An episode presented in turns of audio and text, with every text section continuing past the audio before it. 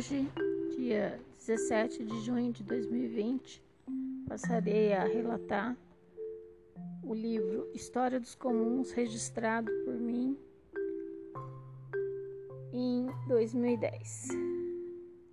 Primeiro capítulo: Vendo do Futuro. Caminho encontro, dirigindo e refletindo, vendo do futuro nessa estrada reta, sem trânsito noite sem vida, percebo que um sino tilinteia na minha cabeça, juntamente com duas vozes, uma que escuta uma música, canta e repassa algumas imagens do passado, outra visualiza o futuro, as contas que devem ser pagas, as inúmeras complicações que se tem na vida e que possivelmente não serão resolvidas, os boicotes sofridos na empresa e a o projeto de estudo engavetado. Sempre estão lá, como compartimentos nos espaços entre um neurônio e outro. Enquanto repasso o passado, vendo aquelas imagens como a se lembrar de um filme que assistiu há tantos anos que não se lembra mais, vislumbrando aquela situação tão distante, dolorosa, infame e sem saída, aquelas crianças desamparadas quanto eu, e um enorme espaço vazio diante de nós. Desesperança de sonho perdido e a esperança do amanhã. A dor que eu tinha no peito ainda continua aqui, como se existisse desde o dia que eu nasci. Eu não me lembro quando ela não estava instalada. A triste percepção de que o pão acabou e não ter garrafas para trocar. Existiam também dias ensolarados, brincadeiras no terreiro, onde compartilhávamos os mesmos espaços com as galinhas, em épocas de mais abastança. Algumas vezes elas faziam parte integrante das brincadeiras, como comadres, vizinhas, primas. Dias despretensiosos, leves, quais plumas jogadas ao vento, que voam por céus desconhecidos sem medo e sem destino onde se escondem esses dias? Tento colocá-los novamente em prática e nem sequer sei por onde começar. Vendo da dimensão do futuro, enquanto desponta o amanhecer, nessa cidade projetada, tão milimetricamente estudada, de onde emanam as decisões de todo um país, do horizonte aberto, dando a percepção que a democracia é algo plano, alto e reto. Limites de decisão, limites de moralismo, onde quase sempre as pessoas se perdem sua dignidade em troca de um monte de cédulas de dinheiro na cueca ou em uma mala, perdendo suas convicções e ideais escondidos pela vergonha da corrupção de alguns certos Roberto. Cá estou eu, em pé diante do poder, com a nítida impressão que estou no topo da terra, porque não existe nada mais alto em todo o horizonte que eu e a arquitetura que se levanta do chão, onde o vento certamente não faz curva e é tão mais tenso do que o normal, intermitente. À frente, posso avistar duas fileiras de prédios todos iguais e retos. E no meio, o sinônimo do poder, alto o suficiente para intimidar. E à frente, a bandeira, sustentada pela quantidade de hastes proporcionalmente aos estados federativos. Tudo tem seu significado. A capital do poder quer fazer a arte e a cultura misturarem-se num perfeito bem-estar. Aos poucos se juntam carros e ônibus, ônibus enfeitados, exibindo bandeiras de movimentos do sem terra, do sem trabalho, do sem tudo que se possa imaginar. Outras milhares de pessoas chegam com o único intuito de trabalhar, ganhar dinheiro na sua grande maioria com seus ternos impecáveis, gravatas alinhadas, entram por portas centrais dos prédios, passando pela segurança costumeira, constituída de uma roleta e uma porta de vidro, onde se cabe apenas um indivíduo. Assim começa mais um dia de trabalho no Planalto. Olhando daqui, desta terra distante, mas que fica no centro de tudo, parece que a natureza calculou sua posição. Vendo do futuro, a vida é tão efêmera e tão intensa que pode-se concluir que nada parece ter tanta importância. O fim é sempre o mesmo. As histórias se repetem, mas as pessoas sofrem como se a sua história fosse unicamente exclusiva sua.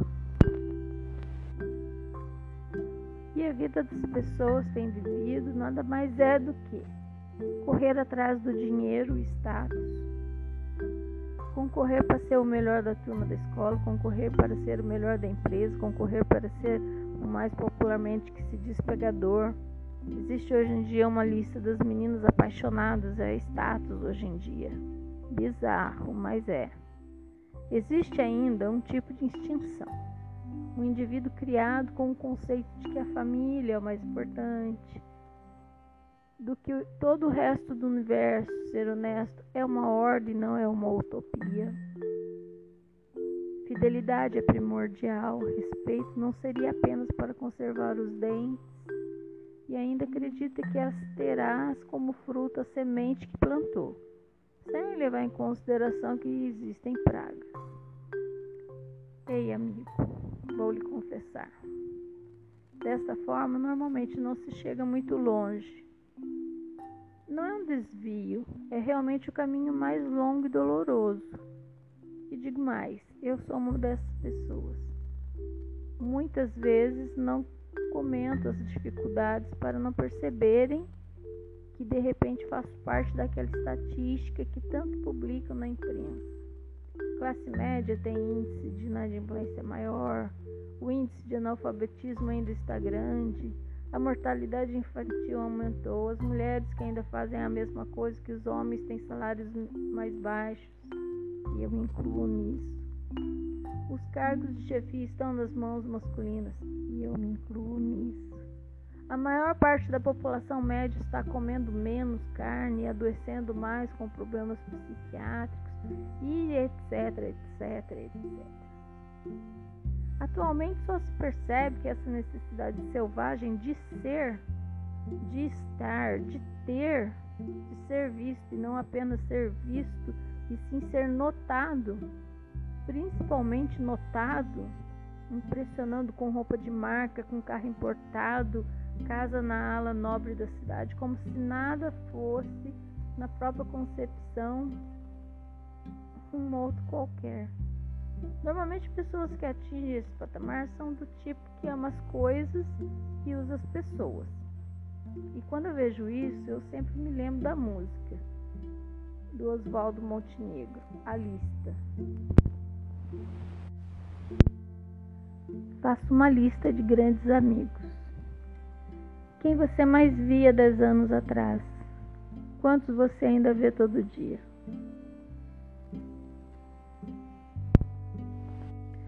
O segundo capítulo é uma continuidade do primeiro. Chama-se A Heroína. Voltando aqui para as nossas elocubrações da vida, eu fico a me questionar. O que fazer com aquele que, sem escolha, precisa fazer de tudo pela prole? Porque a família, se é que um dia existiu, hoje não existe mais, faliu. Na minha opinião, só existiu na cabeça das pessoas, ela sempre foi falida. Só existe uma heroína lutando bravamente. Mãe, a mãe, que faz milagres com porções pequenas de uma tal chamada pensão alimentícia, que era para ser apenas para alimentar mas passa a ser para todo o resto, pois a vida não é só comer. Uma criança, principalmente, por ainda estar incompleto e não saber se defender, precisa muito mais que um adulto. Precisa de um lar para abrigar, uma cama para aquecer, roupas para cobri-lo, pessoas que lavem suas roupas, lavem seus pratos, faça sua refeição, lhe deem atenção, deem amor, uma boa escola para formá-lo, Porque criança não, não deve jamais ficar só. Criança é como dinheiro. Você o guarda lá e por um segundo se distrai e ele simplesmente some. Tão inesperadamente quanto o microsegundo que se distraiu. Ele simplesmente desaparece, você fica enlouquecido. Criança é assim, não conhece o perigo, é capaz das mais estapafúrdias das artes, uma criatividade que parece não ter fim, mas que pode dar cabo da sua própria vida por um fim tão trágico de um descuido de um ser humano adulto. Voltemos a falar das nossas heroínas, que continuam na, na vigília, na luta de todo dia. Saem cedo, levam muitas vezes no frio mais intenso da manhã um embrulhinho que tenta proteger das intempéries do tempo e às vezes se dá conta que deixou os narizinhos congelados de fora. Elas pagam uma creche, sempre se certificam que é de melhor índole de qualidade dão as instruções elementares e todo dia sempre dá as instruções de ordem do dia. Hoje ele está resfriado, hoje ele não está bem, hoje está isso e sempre precisa ter os mínimos detalhes e precisa evitar gelado e chão frio e está tomando medicamento, está febril. E quando ele se pode dizer assim, ele está super bem, é a melhor frase do dia. E aquela mãe com o coração apertadinho, com aquela lágrima que fica raso nos olhos e de vergonha não cai. A lágrima é essa que se transforma em uma bola que desce pela garganta, cresce que parece que vai explodir o peito, não não desce, não sobe para a cabeça e também não explode porque a sociedade não deixa, porque ensina as menininhas sempre que foram criadas a serem bastante comportadinhas na sociedade e não chorar na rua ou perto das pessoas, mesmo que sua criança fique chorando na creche. À noite, cansada de trabalhar, ela busca o tesouro da sua vida e esgota o seu tempo com carinho e amor e atenção e comida e banho.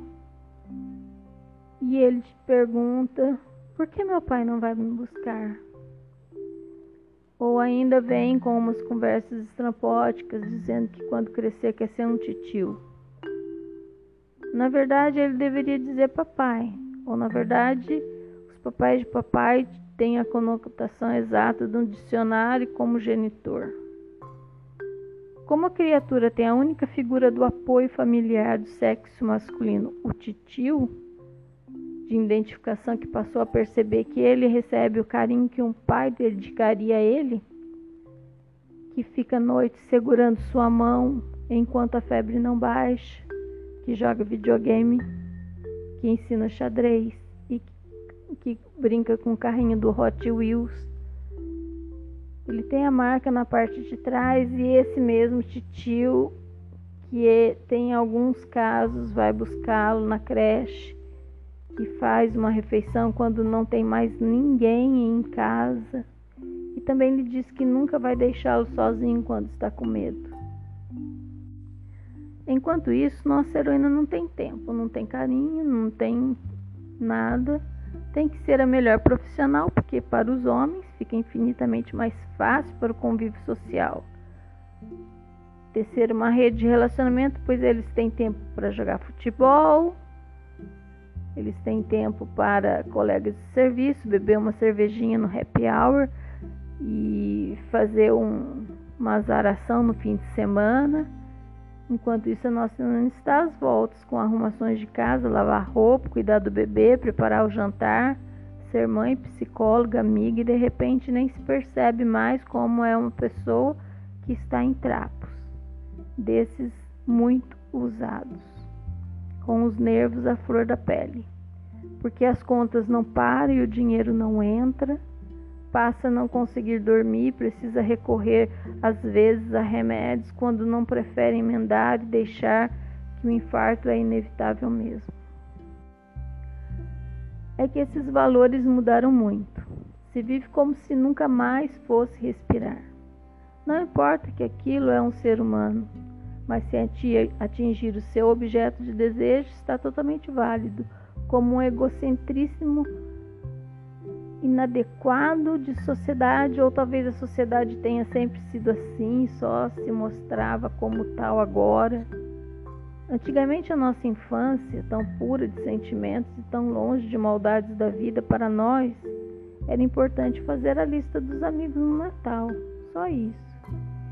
Não para a ceia apenas para lembrar que é Natal, dar presente, essas coisas de capitalismo. Mesmo não podendo presentear o seu amigo, você cortava uma cartolina caprichosamente desenhava. Escrevia palavras bondosas do fundo de sua alma, não como aqueles cartões que, para facilitar, já vêm com a mensagem pronta. Atualmente, até pior. Repassamos apertando uma tecla Enter, encaminha do computador a todas as mensagens transmitidas na internet. No final, tudo ficou tão banal. Uma só mensagem, uma só, um só desenho e para todas as pessoas ao mesmo tempo. É só um feriado. As pessoas já não se importam umas com as outras. Onde foram parar os meus amigos de dez anos atrás?